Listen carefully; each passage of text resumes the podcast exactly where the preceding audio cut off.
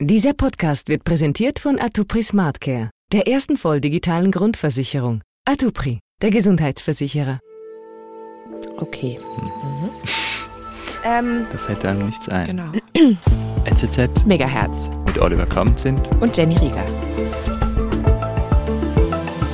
Sehr gut, sehr gut.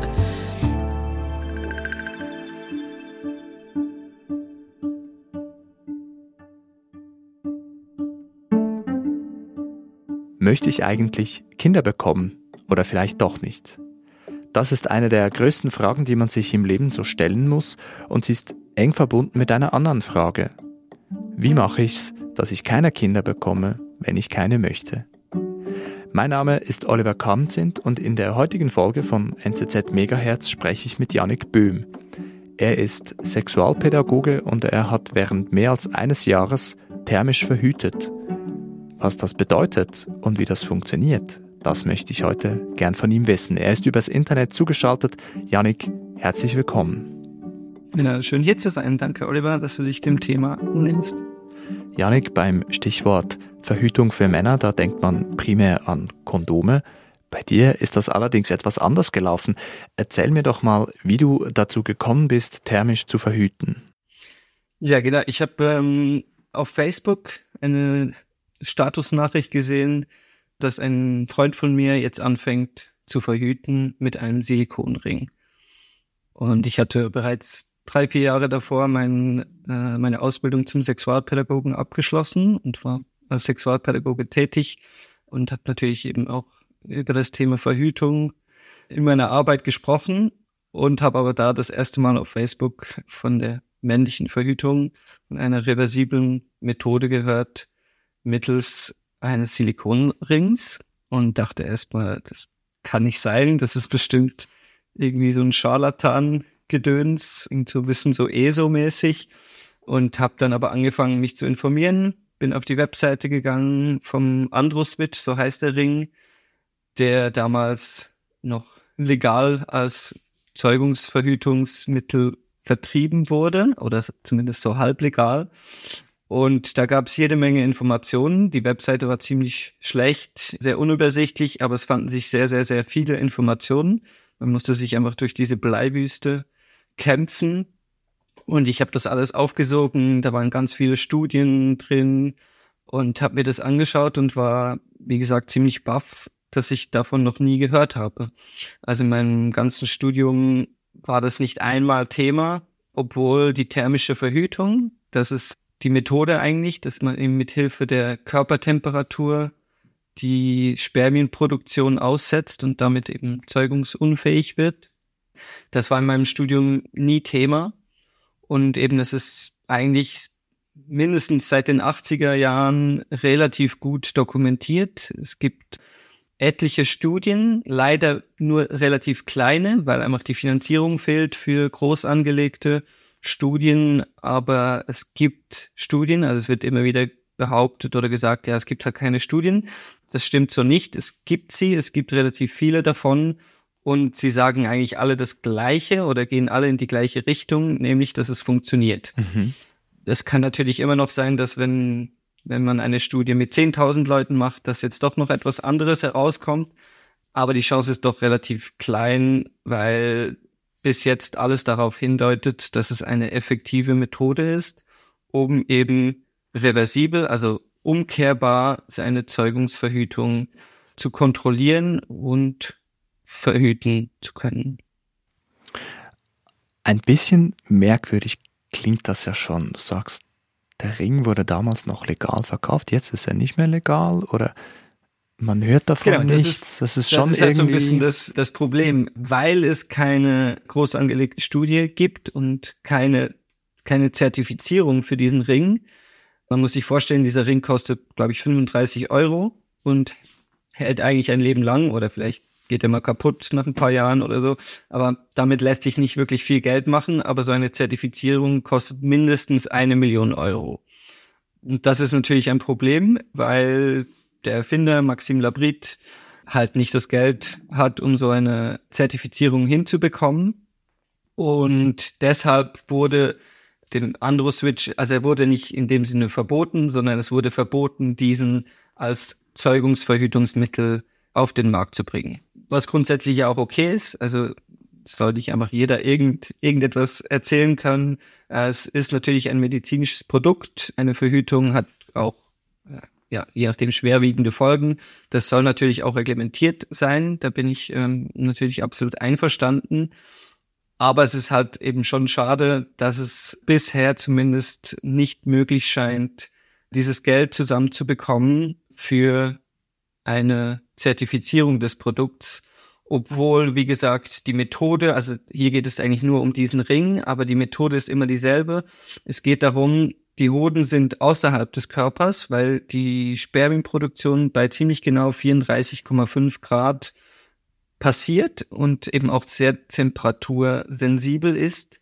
Und wenn die Hoden näher am Körper, respektive sogar im Körper, also im Leistenkanal drin sind, dann sind sie 36,5 Grad der Körpertemperatur ausgesetzt.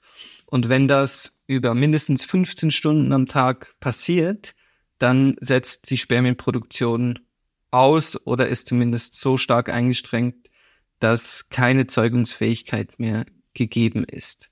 Das Prinzip kann ganz verschieden eigentlich äh, angewendet werden. Es gibt auch so ähm, DIY Methoden, wo sich Leute das selber nähen mit, mit so diese Eierbecher aus dem Eishockey oder so.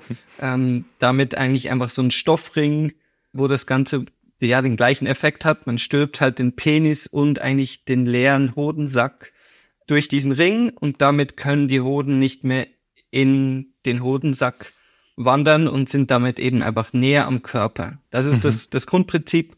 Das ist das Prinzip, was eben in Mittlerweile sind es fast 20 Studien beobachtet wurde und, und eben immer wieder äh, beobachtet wurde, dass die Spermienproduktion auf ein so kleines Niveau fällt, dass keine Schwangerschaft mehr möglich ist. Man spricht von einem Verhütungsschwelle von eine Million Spermien pro Milliliter. Wenn das unterschritten wird, dann giltet man als verhütet. Das klingt natürlich erstmal immer noch nach sehr viel. Sehr viel. Sehr aber viel, man ja. muss bedenken, dass ein normales Erkulat mindestens 39 Millionen Spermien aufweisen muss. Darunter gilt man als unfruchtbar. 39 Millionen insgesamt oder 15 Millionen pro Milliliter. Also unter 15 Millionen gilt man als unfruchtbar, unter einer Million gilt man als verhütet. Mhm. Diese Schwelle wird auch immer wieder diskutiert, aber es wurde bisher gab es noch keinen Fall, keinen dokumentierten Fall, wo mit dieser Schwelle eine Zeugung stattgefunden hat. Wenn man diesen Ring benutzt, dann, du sagst das, stülpt man den über die Hoden und über den Penis. Das klingt, muss ich ganz ehrlich sagen, ein bisschen schmerzhaft. Warum hat dich das trotzdem interessiert? Ja, also es gab natürlich einerseits meinen, meinen beruflichen Hintergrund, der mich natürlich da stark dafür interessieren ließ. Und auf der anderen Seite war es irgendwie auch meine persönliche Situation zu der Zeit. Also es war im März 21, wo ich davon gehört habe. Und damals war mein zweites Kind gerade ein Jahr alt und unsere Familienplanung war noch nicht abgeschlossen. Wir waren uns nicht sicher, gibt es noch ein drittes oder, oder keins oder so. Deshalb war eben auch natürlich die Vasektomie war ein Thema schon. Aber um diese Option von einem dritten Kind doch irgendwie noch offen zu halten, war das natürlich die perfekte Methode. Hormonell Verhütung war bei uns in der Paarbeziehung schon lange kein Thema mehr. Und ja, das war natürlich auch so ein bisschen eine, sag ich mal, privilegierte Position zu wissen, okay, ich habe zwei Kinder, auch wenn das jetzt eine nicht reversible Unfruchtbarkeit zufolge hätte, wäre das kein Drama.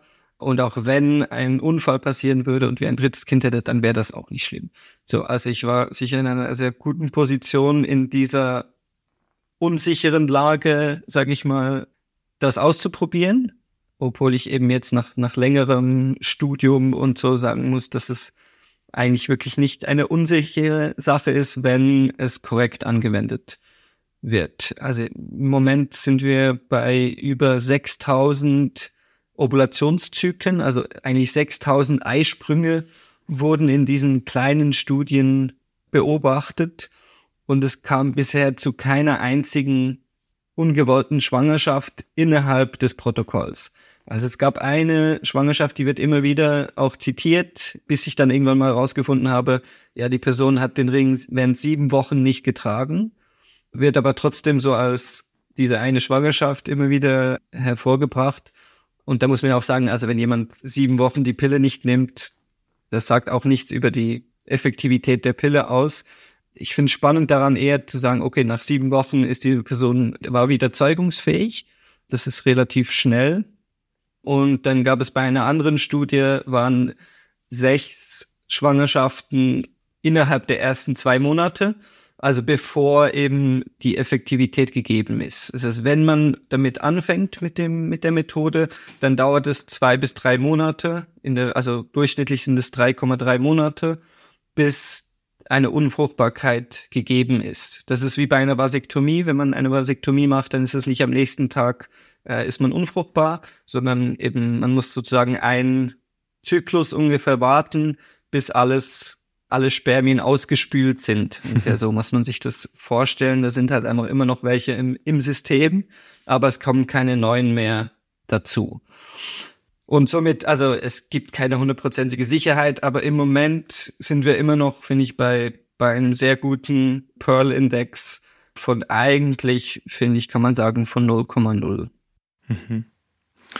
Du sagst, okay, klar, du bist äh, Sexualpädagoge, da interessiert einen das natürlich. Trotzdem wäre es ja ein leichtes gewesen, so wie fast alle anderen Männer auch, zu sagen, ja, Verhütung, also klar, es gibt Kondome, aber davon abgesehen ist das eigentlich ein Frauenthema. Hm, also ja, nicht, genau. dass die, nicht, dass das die Männer halt, das so, beim, nicht, dass die Thema Männer das so aktiv sagen würden, aber ja, es läuft, läuft darauf hinaus, oder? Genau, es läuft natürlich äh, eigentlich in der Quintessenz läuft es darauf auf, dass wer schwanger werden kann, soll auch gucken, dass er, dass er das nicht tut oder sie. Aber eben jetzt gerade, wenn Kondom die Verhütung der Wahl ist, finde ich, dann hat, gibt es schon auch gewisse Punkte und da bin ich natürlich als Sexualpädagoge, ich bin der Letzte, der irgendetwas gegen Kondome sagen will. Und doch, wenn man wählen kann zwischen Kondom oder nicht Kondom. Ich denke, die meisten würden den penetrativen Sex ohne Kondom vorziehen. Ich glaube, das ist, darf man, darf man auch so sagen. Und gerade in einer Langzeitbeziehung äh, finde ich das durchaus ein legitimer Wunsch, da die Paarsexualität eben auch ohne Kondom leben zu können. Es gibt ganz viele Situationen, wo das natürlich nicht, nicht angebracht ist, gerade äh, wenn es um sexuell übertragbare Krankheiten geht. Aber das war, muss ich sagen, schon auch ein Teil davon, dass ich mir gedacht habe, das klingt erstmal nach einem guten Deal. Mhm. 15 Stunden am Tag irgendwas um den Penis zu tragen, wenn das nicht weh tut. Und dafür die Sexualität ein bisschen spontaner und immer lustvoller, wie ich finde, und zu gestalten. Weh? Nein, es tut nicht weh. Ähm, das Echt? ist natürlich immer, wenn ich davon spreche, die erste Reaktion, ja für Leute mit Penis, zumindest ist es ja gleich, wow, aber auch Leute, die keinen Penis haben, denken, wow, das muss doch mega wehtun. Nein, tut es nicht. Ich, ja, muss, man muss es selber ausprobieren. Es gab jetzt gerade im Januar eine große Studie mit fast 1000 Teilnehmenden und auch da kam vor, dass ein ganz kleiner Teil schmerzhafte Erfahrungen gemacht hat. Auch die gibt es. Das muss man nicht beschönigen. Es gibt natürlich Leute, die, ja, denen das unwohl ist ich glaube jetzt gerade beim Andro-Switch, das ist ein Ring aus Silikon. 15 Stunden Silikon auf der Haut tragen, kann man sich vorstellen, es fängt an zu jucken. Das, denke ich, ist ehrlich gesagt das größte Problem am Andro-Switch jetzt. Bei den anderen Methoden mit dem Chokestrap, die meistens mit textilen Materialien arbeiten, da ist das weniger ein Problem. Dafür gibt es dann andere Probleme mit dem ganzen Waschen und so Hygiene-Sachen, die sicher bei medizinischem Silikon dafür einfacher zu handeln sind. Also man spürt es eigentlich kaum. Also die meisten sagen nach zehn Tagen oder so, das ist einfach da. Es ist wie eine Armbanduhr. Ich habe ziemlich zu einer ähnlichen Zeit angefangen, wieder eine Armbanduhr zu tragen nach 20 Jahren oder ich weiß nicht, wann ich das letzte Mal eine Armbanduhr getragen habe. Und ich fand das auch mega komisch. Also ich fand das echt so, war sehr irritierend, da irgendwas am Handgelenk zu haben. Und mittlerweile habe ich halt einfach eine Armbanduhr und klar, ich spüre die, aber das ist nicht etwas, wo, wenn mir jemand sagt, du musst jetzt 15 Stunden am Tag tragen, oh, 15 darf ich nicht auch nur 14, äh, weil es ist einfach egal, sie ist halt mhm. einfach da. Das mhm. kennen bestimmt alle mit einem neuen Schuh, mit einer Brille, mit irgendetwas. Am Anfang ist es komisch, am Anfang ist es irritierend oder wenn man bei der Zahnreinigung war, dann ist es auch erstmal ein komisches Gefühl und irgendwann gewöhnt man sich daran, dass jetzt halt da kein äh, Zahnstein mehr ist. So funktioniert unser Hirn, so funktionieren Nerven. Irgendwann muss das nicht mehr mitgeteilt werden, hey, da ist irgendwas, was früher nicht war. Mhm. Und aber nur zeigt ja die Zeit. Also man hat ja was davon. Und das ist beim, das ist beim Verhütungsring für Männer ja auch so. Genau, ich wollte gerade sagen, das ist beim Verhütungsring nicht, da würde ich äh, widersprechen. Also ich finde, das ist Der zeigt schon, nicht die Zeit. Der zeigt nicht die Zeit, obwohl das wäre vielleicht noch so ein Gimmick, das man irgendwann noch, noch dazufügen könnte.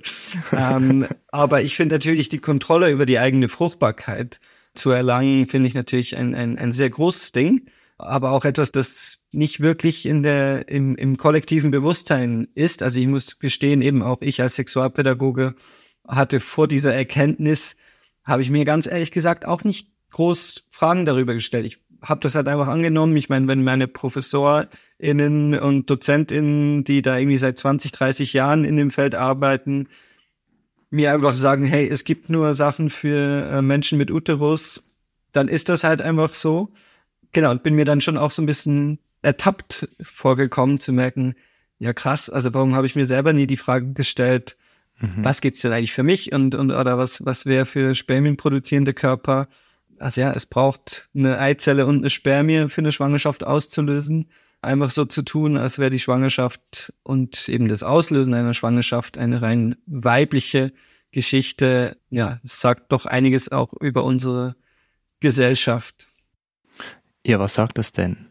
Ja, da, ich glaube, da muss man natürlich irgendwie das Patriarchat irgendwie auch schon beim Namen nennen.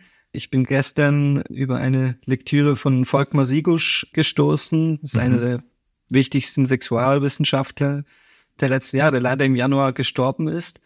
Und er meinte eben gerade so, ja, wenn, wenn wir nicht im Patriarchat gelebt hätten in den 60er Jahren und es noch heute nicht tun würden, dann wäre wär die Pille wahrscheinlich für den Mann erfunden worden. Einfach rein vom, von der Logik her, mhm würde es eigentlich mehr Sinn ergeben, dort anzusetzen.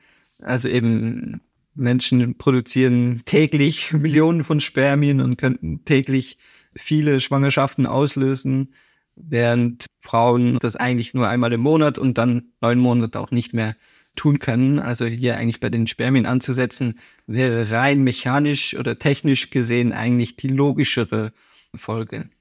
Es hat natürlich auch ganz viel Gutes. Also ich will auch nicht irgendwie gegen weibliche Kontrazeption irgendwie was sagen. Ich bin allgemein plädiere ich dafür eigentlich Verhütung zu personalisieren und zu sagen, hey, es, ich fände es wichtig, dass alle Menschen für sich verhüten, weil ich finde eben auch, dass Elternschaft erstmal eine höchst persönliche Angelegenheit ist. Natürlich braucht es zwei Menschen, aber Mama zu werden, Papa zu werden, Eltern sein ist erstmal etwas was jede Person, finde ich, für sich alleine entscheiden sollte. Und im Moment haben wir es so, dass rund die Hälfte der Schwangerschaften weltweit ungewollt sind. Und davon werden ungefähr nochmal die Hälfte abgebrochen. Das ist natürlich super und, und, und gut, dass das möglich ist. Und dennoch, ja, ist es, glaube ich, eine Schwangerschaftsabbruch auch nichts Wünschenswertes oder auch mhm. nichts, nichts Positives. Ich glaube, es ist immer mit viel Stress verbunden, viel Fragen und, und Leid irgendwo durch. Und dass man hier effektiv äh, verhüten könnte, wenn alle Beteiligten verhüten. Mhm. Also ich wäre für eine, für eine Redundanz, für eine kontrazeptive Redundanz. Doppelt genäht hält besser. Und dass zwei Verhütungsmittel gleichzeitig versagen, denke ich, wäre die Chance doch sehr, sehr, sehr klein. Wir sind gleich zurück. Den Gang zur Arztpraxis können Sie sich jetzt sparen. Denn mit SmartCare von Atupri sind digitale Arztkonsultationen so persönlich wie vor Ort. Berechnen Sie noch heute Ihre Prämie für die erste volldigitale Grundversicherung unter atupri.ch/smartcare. Da könnte man es sich auch als Mann ein bisschen einfacher machen, weil, naja, man kennt ja die Situation, wenn man sich nicht ganz sicher ist, hat das mit der Verhütung geklappt oder nicht oder wie war das genau? Und wenn es dann zu einer ungewollten Schwangerschaft kommen würde, was hoffentlich nicht alle kennen, naja, dann merkt man halt, man, man ist der Sache ja auch als Mann dann ausgeliefert. Also man hat dann auch kein Mitbestimmungsrecht, was auch in Ordnung geht. Aber ja, vorher hätte man das halt und das müsste man halt ergreifen und verhüten.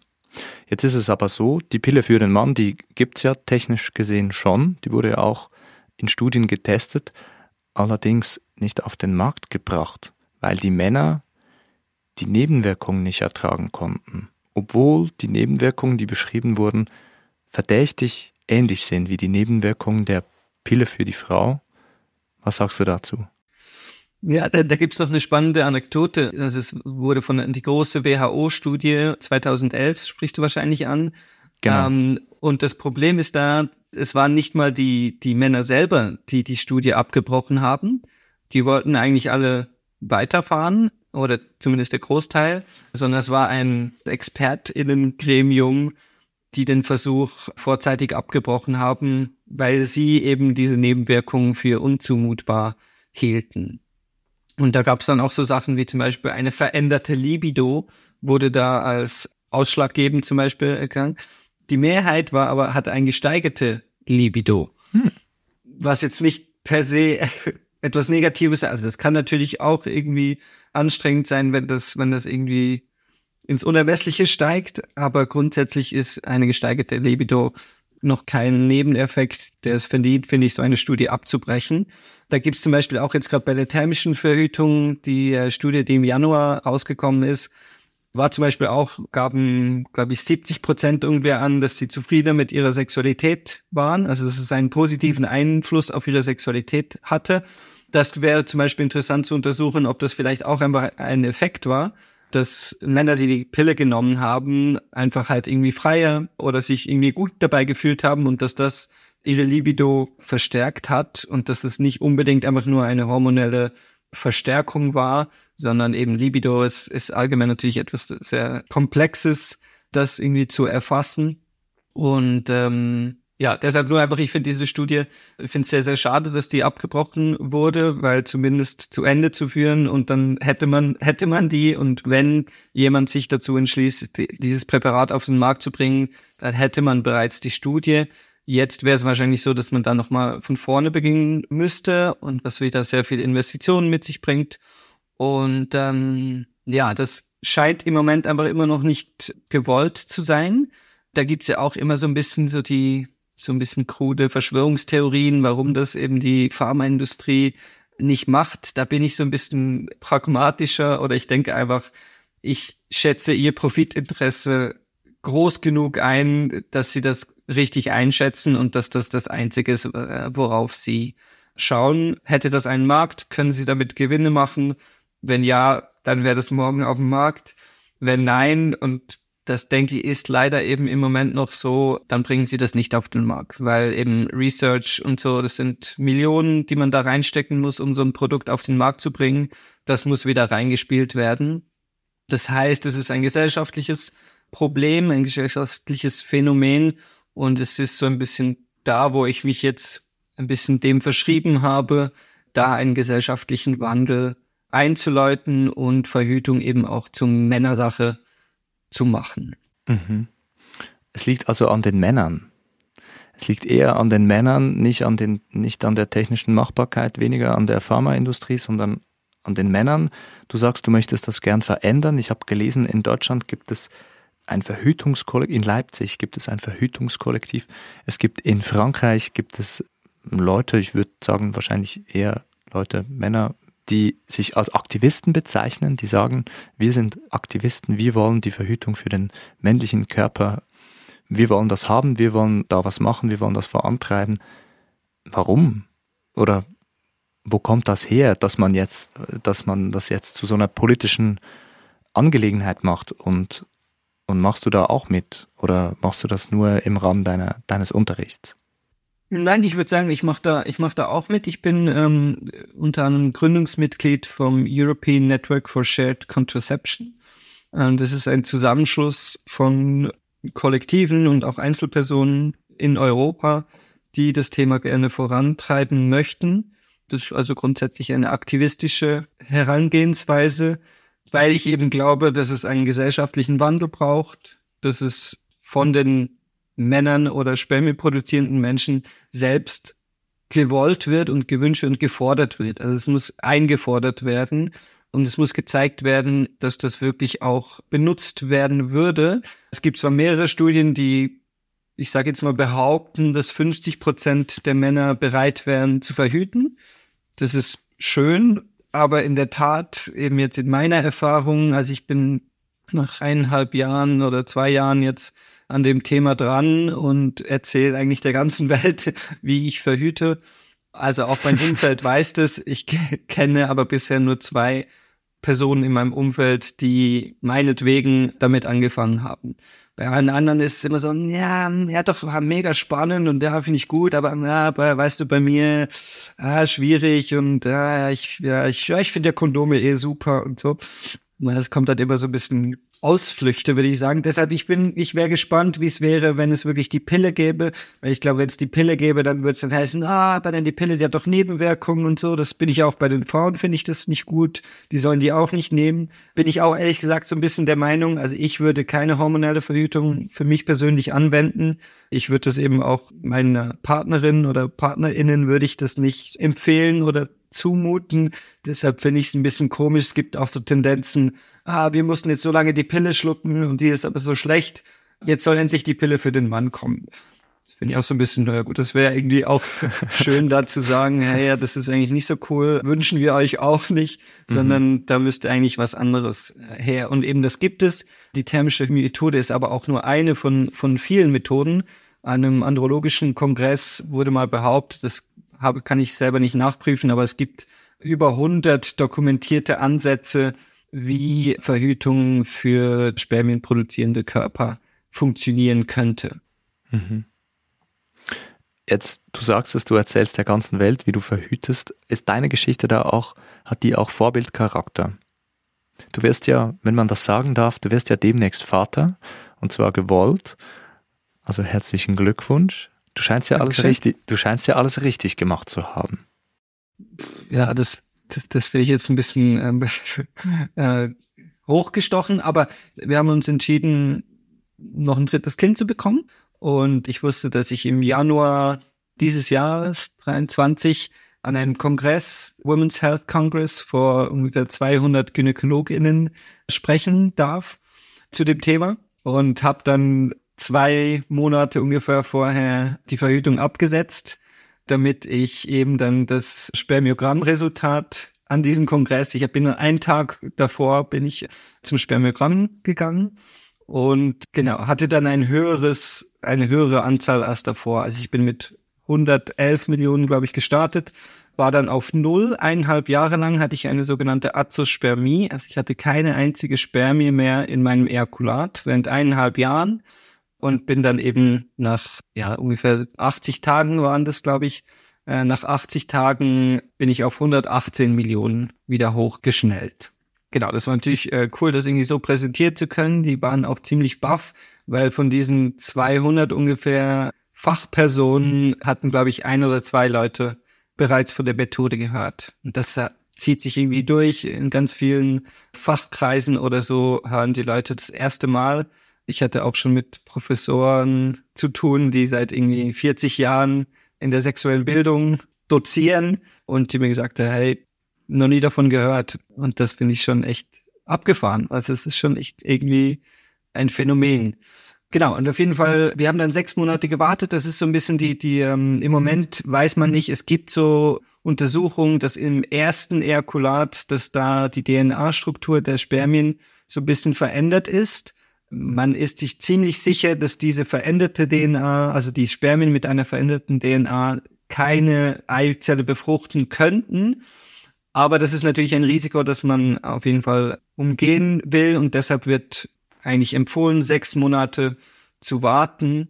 Dann sind wie so zwei, drei Zyklen durch und dann kann eine normale Schwangerschaft stattfinden, was zumindest bei mir oder bei uns jetzt dann einwandfrei geklappt hat und im Januar werde ich Papa. Das war auch so, das muss ich jetzt auch noch sagen, vielleicht für alle, die irgendwie einen Text in der Zwischenzeit mal gelesen haben von mir, das war, ich habe da ein bisschen geflunkert, weil das natürlich doch irgendwie doch sehr mhm. intim war. Ja. Das habe ich auch nicht mit der Familie geteilt, dass wir jetzt am Versuchen sind. Und in den ersten drei Monaten, genau, habe ich einfach so getan, als wäre ich weiterhin am Verhüten. Also kleines Entschuldigung an dieser Stelle, äh, dass ich da geflunkert habe. Ich hoffe, ihr versteht es. Ich denke, das lassen wir dir durchgehen. Eine Frage bleibt, nämlich ist es ja so, es ist auch manchmal ein Vorwurf, wenn es heißt, ja, die Männer, die mhm. können ja ewig Vater werden, die haben ja diesen Stress natürlich nicht. Andererseits in verhütungstechnischer Hinsicht ist das natürlich ein Nachteil. Also die Verhütung bleibt dann entsprechend ein, ein lebenslanges Thema. Wie wird das für dich sein? Also wirst du, nachdem du Vater geworden bist, wieder zurückgehen zur Verhütung oder wie werdet ihr das machen? Wenn ich das fragen Nein, darf. Für mich ist, für mich ist ganz klar, dass ich eine Vasektomie machen werde. Für mich ist es endgültig und damit ähm, genau brauche ich keine Reversibilität und ich verstehe ehrlich gesagt nicht, warum das nur so wenig Leute machen. Also wir sind, glaube ich, bei fünf Prozent oder so der Männer, die eine Vasektomie durchführen und dann irgendwann irgendwelche Unfälle passieren. Das kann ich nicht wirklich nachvollziehen, aber das ist natürlich auch eine höchstpersönliche Entscheidung. Da will ich niemanden äh, reinfunken, aber für mich persönlich ist klar, drei Kinder, das ist gut. Ich war eher schon eher zwei und finde jetzt doch drei ist cool, aber drei ist dann auch definitiv das, was für mich stimmt. Ja, das ist doch schön. Herzlichen Glückwunsch zu diesem Familienglück, wenn man das so spießig nennen kann. Ja, danke, danke. Janik, ich freue mich, dass du heute mit dabei warst, dass du so offen über dieses Thema gesprochen hast, was ja doch keine Selbstverständlichkeit ist, wahrscheinlich auch unter SexualpädagogInnen nicht. Danke dir. Ja, danke dir. Schön, dass du dich dem Thema annimmst und das in die Welt bringst. Ja, unbedingt. Das war's für heute von mir und NZZ Megahertz. Mein Name ist Oliver Kamzint und nächste Woche hört ihr an dieser Stelle wieder meine wunderbare Kollegin, die Jenny Rieger. Bei Jenny im Studio war ein ganz besonderer Gast, nämlich der Solohornist und einstige Olympionike Matthias Berg. Ich hoffe sehr, dass ihr dann wieder mit dabei seid und wünsche unterdessen eine schöne Woche. Macht's gut und auf Wiederhören.